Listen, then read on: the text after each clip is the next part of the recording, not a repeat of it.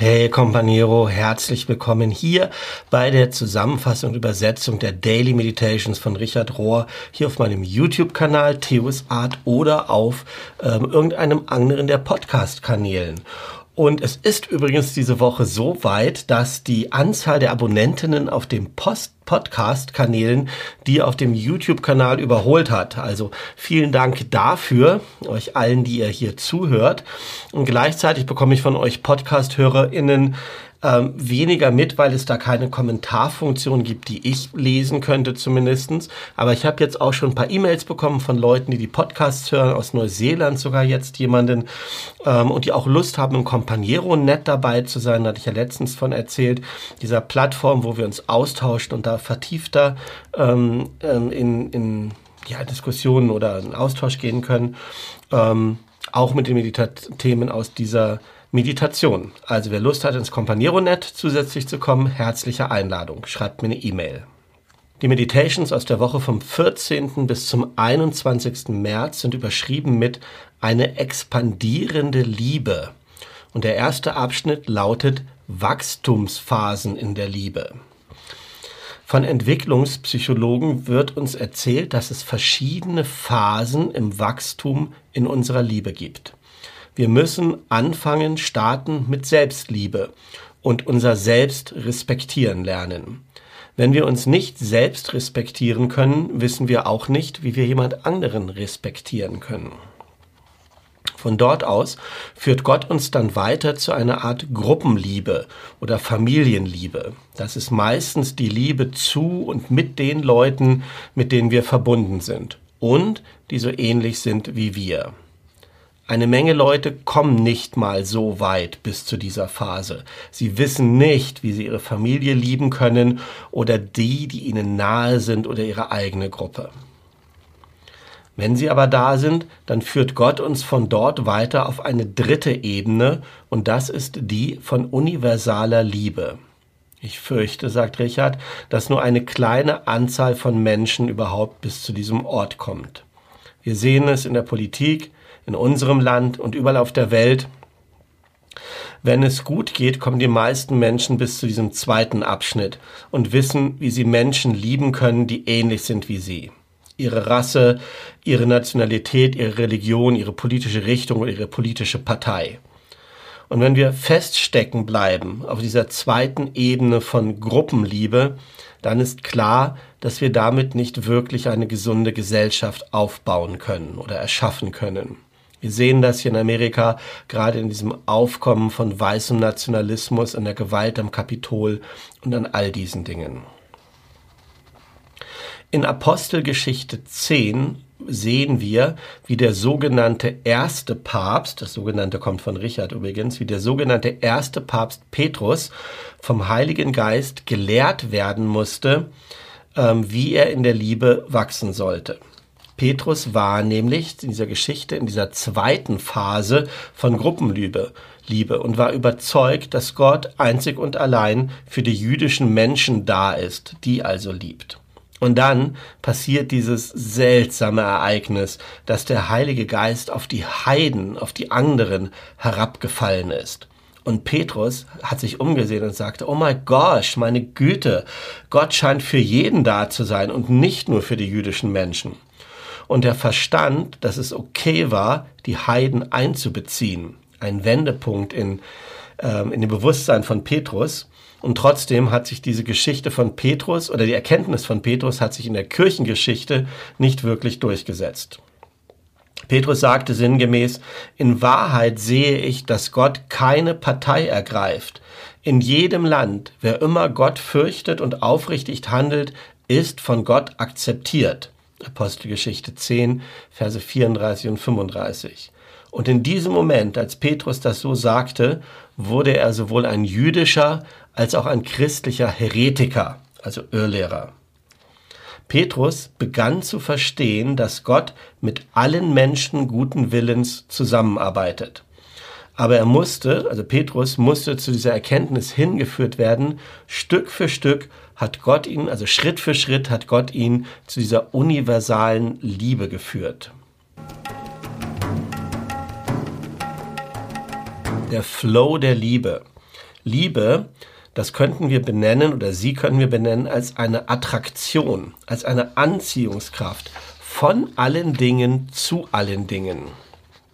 Liebe ist eine universale Sprache und die Energie, die unter allem anderen darunter liegt und die sich immer wieder zeigt, trotz unserer Anstrengungen, uns dem zu widersetzen oder dem zu widerstehen. Es ist so simpel, dass es schwer ist, das in Worte zu fassen. Aber wir alle kennen diesen positiven Flow, wenn wir das spüren, wo Liebe am Werk, am Fließen ist. Und wir alle spüren Widerstand und Kälte auch, wenn wir das fühlen sagte Richard. Wenn wir wirklich in Liebe sind, bewegen wir uns aus unserem kleinen individuellen Selbst hinaus zur Verbindung oder zur Vereinigung mit jemand anderem. Ob das nun in einfacher Freundschaft ist, in der Ehe oder in irgendeiner anderen vertrauensvollen Beziehung. Hast du dich jemals absichtlich einer Person angenommen, die allein auf einer Party stand? Hast du das mal gehabt? fragt Richard. Vielleicht jemanden, der erstmal nicht so anziehend oder attraktiv für dich war, mit dem du kein gemeinsames Interesse geteilt hast, auf dem du nicht neugierig warst. Mm. Du hast dich trotzdem dieser Person angenommen, die da irgendwie allein und verloren auf der Party stand. Das wäre ein kleines, aber sehr reales Beispiel für den göttlichen Flow. Und unterschätze das nicht, als ob es nicht signifikant wäre. Das ist, wie der Flow startet. Wenn auch der Zugang dazu nicht sofort oder wenn das passiert, so eine kleine Geschichte, nicht sofort unser ganzes Leben auf den Punkt umkrempelt, aber wir bewegen uns weg von unserer engstirnigen Uniformität und wir müssen uns selbst ausdehnen, was das Ego immer bedrohlich findet, weil es bedeutet, unsere Separation, Überlegenheit und Kontrolle aufzugeben. Und das passiert in diesem Moment auf der Party, in diesem kleinen Punkt, wo du da anfängst, durch diesem Flow hinzugeben, ist das wie so ein Dammbruch, ähm, der dann alles andere nach sich zieht. Das ist mal so mein Jörg Theos Bild. Weiter im Text. Richard sagt, Liebe ist ein Paradox. Es bedeutet oft, eine klare Entscheidung zu treffen. Aber im innersten Kern ist es nicht eine Frage von Entscheidung oder Wollen, sondern ein Flow von Energie, dem wir erlauben, den wir zulassen, diesen Flow, diesen Fluss ohne irgendeine Belohnung dafür zu erwarten. Die göttliche Liebe ist natürlich das Muster, das Rollenvorbild für so eine menschliche Liebe. Und gleichzeitig ist es ähm, in die menschliche Liebe einzutreten, ist die notwendige Schule, ähm, um Zugang zu dieser göttlichen Liebe zu haben. Wenn wir niemals menschliche Liebe erfahren haben, an diesem Punkt von Opfer, äh, von Selbstaufgabe für jemand anderen für uns und Vergebung und Großzügigkeit, wenn wir das auf einer menschlichen Ebene nicht erfahren haben, wird es sehr schwer für uns sein, Zugang zu finden, uns das vorzustellen oder diese Erfahrung zu machen, was Gottes Liebe ist. Und umgekehrt, wenn wir niemals zugelassen haben, dass Gott uns liebt, auf diese tiefe und innige Weise, wie Gott das tut, dann werden wir nicht wissen, wie das ist, einen anderen Menschen lieben zu können, auf diese tiefste Art, zu der wir fähig sind. Liebe bringt Leben hervor. Religion, wenn sie gut ist, hilft Menschen, diese grundsätzliche göttliche Liebe ins tägliche Bewusstsein hineinzubringen und dort wachsen zu lassen. Mit anderen Worten, es geht mehr um ein Aufwachen als um Aufräumen. Es geht mehr um ein Aufwachen als um Aufräumen. Nach all den Jahren in Beratung und Begleitung sowohl von religiösen als auch nicht religiösen Menschen scheint es mir, dass die meisten Menschen ein Liebesobjekt brauchen, um sowohl gesund als auch glücklich zu bleiben. Und dieses Liebesobjekt wird dann hoffentlich ein gegenseitiges Subjekt, ähm, also etwas, was seine Liebe erwidert und was zu einer wirklichen Liebesbeziehung wird. Ja? Das wird dann unser Nordstern, unser Polarstern, der uns als moralischer Kompass dient und der der Grund ist, dass wir einen Fuß nach dem anderen setzen können auf eine fröhliche und hoffnungsvolle Art. Alles, was du brauchst, ist jemand oder etwas. Oder auch ein Tier.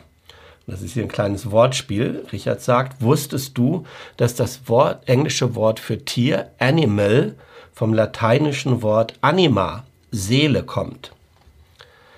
Also, wir brauchen irgendjemand oder irgendetwas, um unseren Herz mit unserem Kopf zu verbinden.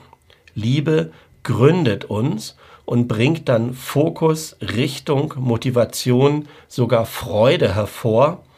Und wenn wir diese Dinge nicht finden in der Liebe, dann werden wir gewöhnlich versuchen, sie im Hass zu finden. Auf eine gewisse Art und Weise ist es der Laune des Schicksals vorbehalten, was das Objekt von unserer ersten ähm, Affektion ist, unserer ersten Anhaftung.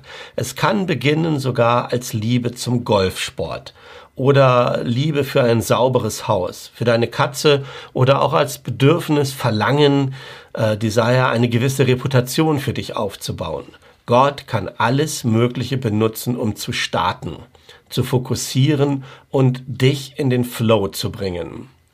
Gott ist nicht in Wettbewerb mit der Realität, sondern in voller Kooperation mit ihr. Ich sag nochmal, Gott ist nicht in Wettbewerb mit der Realität, sondern in voller Kooperation mit ihr. Alle menschliche Liebe, alle Passion, alle Vorliebe können diesen Prozess in Gang bringen und erst im Laufe der Zeit werden die meisten von uns die erste und letztendliche Quelle dieser Liebe entdecken. dein wahres Selbst lieben. Ich habe mal einige Zeit mit Bischof Michael Curry von der Episcopal Church verbracht. Er erinnert uns daran, warum Gottes Liebe für uns selbst wichtig ist, bevor wir jemand anderen lieben können. Und dieser Michael Curry sagt, wir sind dahin gekommen zu sehen, dass der Ruf Gottes, die Liebe, die uns willkommen heißt, immer ein Ruf ist, das eigene wahre Selbst zu werden. Wir sollen nicht eine Türmatte werden, über die Angel in das Reich Gottes hineingehen, sondern wir sollen das wahre Selbst werden. Nicht eine Imitation von irgendjemand anderen, das wahre Selbst. Jemand, der im Bilde Gottes gemacht ist und der es wert ist, geliebt zu werden und diese Liebe auch empfängt. Ein selbstloses, sakrales Leben geht nicht darum, alles zu ignorieren oder zu verleugnen oder dich selbst zu zerstören. Es geht darum, dein wahres Selbst zu entdecken. Das Selbst, das wie Gott aussieht. Und dann ein Leben auf dieser Grundlage zu führen. Viele Menschen sind vertraut mit dieser Aussage von Jesus, der das Gesetz von Mose zitiert, du sollst deinen Nächsten lieben wie dich selbst wie dich selbst, wie dich selbst. Sich selbst zu lieben ist ein notwendiger Teil. Wenn wir daran scheitern, scheitern wir auch an unseren Nachbarn. Deinen Nachbarn zu lieben ist verbunden damit, ihn als jemand zu sehen, der im Bilde Gottes gemacht ist oder die im Bilde Gottes gemacht ist. Und genauso ist es für dich selbst verbunden, dich selbst zu sehen als jemand, der oder die im Bilde Gottes gemacht ist. Die Fähigkeit, dich selbst zu lieben, ist verwoben mit der Fähigkeit, andere zu lieben. Ich sag nochmal, die Fähigkeit, dich selbst zu lieben, ist verwoben mit der Fähigkeit, andere zu lieben. Die Herausforderung ist, ein Leben zu kreieren oder zu führen, das beide Seiten erfüllt.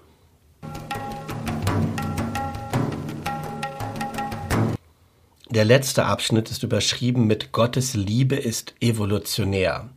Und Richard lässt Elia Delio, eine franziskanische Schwester und Wissenschaftlerin, zu Wort kommen, die reflektiert darüber, wie die Liebe das Herz des Universums ist. Ich sage schon mal vorab, das ähm, ist nicht ganz leicht zu verstehen. Vielleicht musst du manches zweimal hören.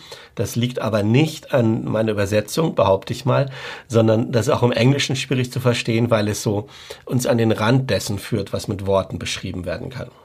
Aber hörst dir erstmal an. Sie sagt nämlich, das Universum durch die Augen der Liebe zu sehen, hilft uns, den Sinn von Evolution zu verstehen. Evolution nicht als einen kalten, blinden Prozess von Zufälligkeiten zu sehen, sondern als einen Prozess von Passion, von Verlangen, Vereinigung, Geschenk, Gabe, Leiden, Tod und neuem Leben zu sehen. Liebe ist das Herz des Kosmos, die Konstante von allem Leben. Und es scheint sogar so zu sein, dass die Liebe mehr darum geht, in einer liebevollen Beziehung zu sein, also in einem Prozess oder ein Verb zu sein. Und es ist somit die Energie für alle Veränderung. Gott ist nicht ein übernatürliches Wesen, das irgendwie über die Erde huvert, sondern ein suprapersonales Ganzes. Ähm, auch hier ein Spiel mit den Worten. Übernatürlich heißt supernatural. Das ist es nicht, sondern sup, supra, suprapersonal. Ähm, was immer das bedeuten mag. Die Liebe ist das Omega, das in allem und durch alles existiert. Gott ist Liebe, ewige, göttliche, überfließende, persönliche Liebe. Göttliche Liebe ist persönlich und beziehungsorientiert. Trinität, Liebhaber, Geliebte und der Atem der Liebe. Göttliche Liebe, hineingeatmet in das inkarnierte Wort, markiert die Geschichte der Evolution. Jeder Stern, jede Galaxie, jedes Blatt und jeder Vogel ist geatmet in der Liebe Gottes. Offenbart den Christus, der die persönliche Einheit von göttlichem in Liebe sein ist. Seit aller Ewigkeit sucht Gott danach, alles andere zu lieben, in Liebe zu sein mit allem anderen und von anderen geliebt zu werden für immer. Dies andere ist der Christus, der das Ziel und der Sinn dieses evolutionären Universums ist. Evolution ist nicht nur das Universum, das noch im Werden ist, es ist Gott, der oder die noch am Werden ist. Göttliche Liebe, ausgegossen in Zeit und Raum, erscheint im Bewusstsein und bricht herein im Leben von Jesus von Nazareth und wird die Fülle unserer Zukunft im auferstandenen Christus. Ich bin mit euch bis zum Ende der Welt, sagt Jesus in Matthäus 28. Wir können die Geschichte unseres 13,7 Milliarden Jahre alten Universums lesen als das Anwachsen einer göttlichen Liebe, die sich inkarniert, die hereinbricht in der Person von Jesus. Jesus, der diese drängende Notwendigkeit der Liebe in Richtung Ganzheit durch Versöhnung, Gnade, Frieden und Vergebung hat aufscheinen lassen. Jesus ist die Liebe Gottes inkarniert. Der Ganzmacher, der den Weg der Evolution in Richtung Vereinigung in Liebe aufzeigt. In Jesus ist Gott zu uns gekommen von unserer Zukunft um unsere Zukunft zu sein. Am Schluss nochmal Richard. Das ist, warum wir unser Denken ändern sollten von dem Satz, Jesus ist gekommen, um uns zu erfüllen, hin zu dem Satz, wir sind gekommen oder wir sind da, um Christus zu erfüllen. Wir sind ein Teil dieses ewig wachsenden kosmischen Christus, der noch am Werden ist in diesem einen großen Geburtsakt, wie es in Römer 8 beschrieben ist.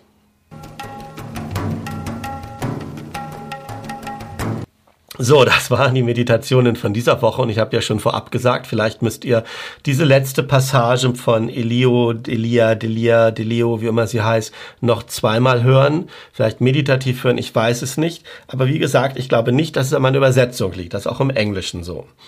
Ähm, wie auch immer, ähm, ich hoffe, irgendetwas in dir versteht das und ähm, spricht das an und bringt dich in diese größere Liebe. Und ich wünsche dir mit diesem Text eine gute und gesegnete Woche, bis wir uns hier wiedersehen oder hören oder im Companiero-Net. Möge der Friede Gottes dich fest in seiner oder ihrer Hand halten. Mach es gut.